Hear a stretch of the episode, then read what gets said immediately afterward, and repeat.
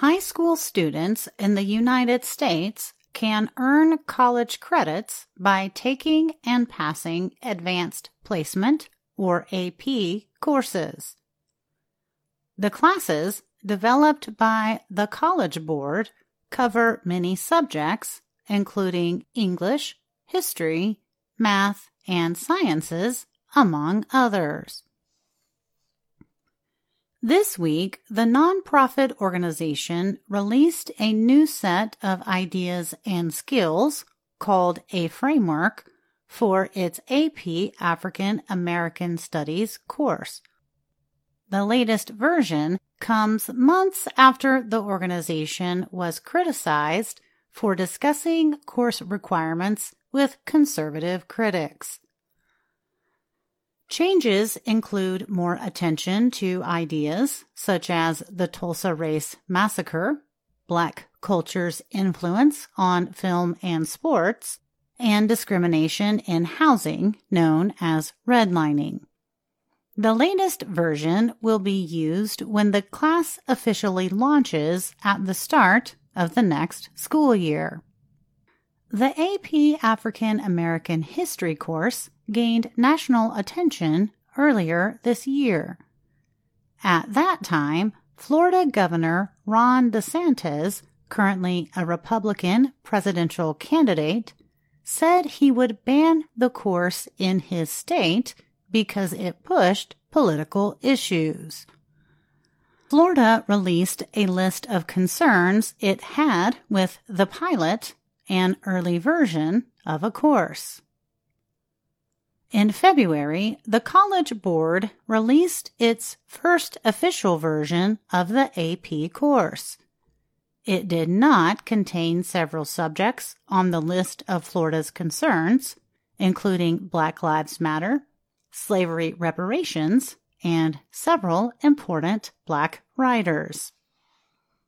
The board was then widely criticized for giving in to political pressure.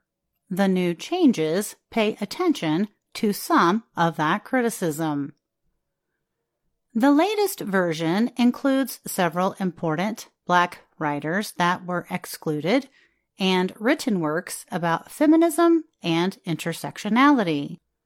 Intersectionality is the idea that race gender, and class combine to create different levels of discrimination and privilege in society. The College Board did not add back every subject that was removed earlier.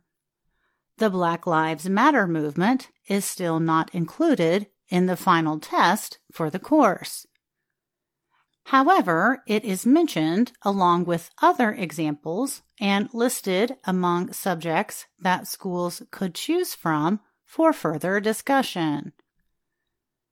Nelva Williams is a member of the course's development committee. She has been a teacher for more than 40 years. She also taught a pilot class of AP African American Studies in Houston, Texas. Williams said the updates are based on teacher recommendations and changes coincide with the latest scholarship and resources used at the collegiate level. Rashad Shabazz teaches several courses related to race at Arizona State University.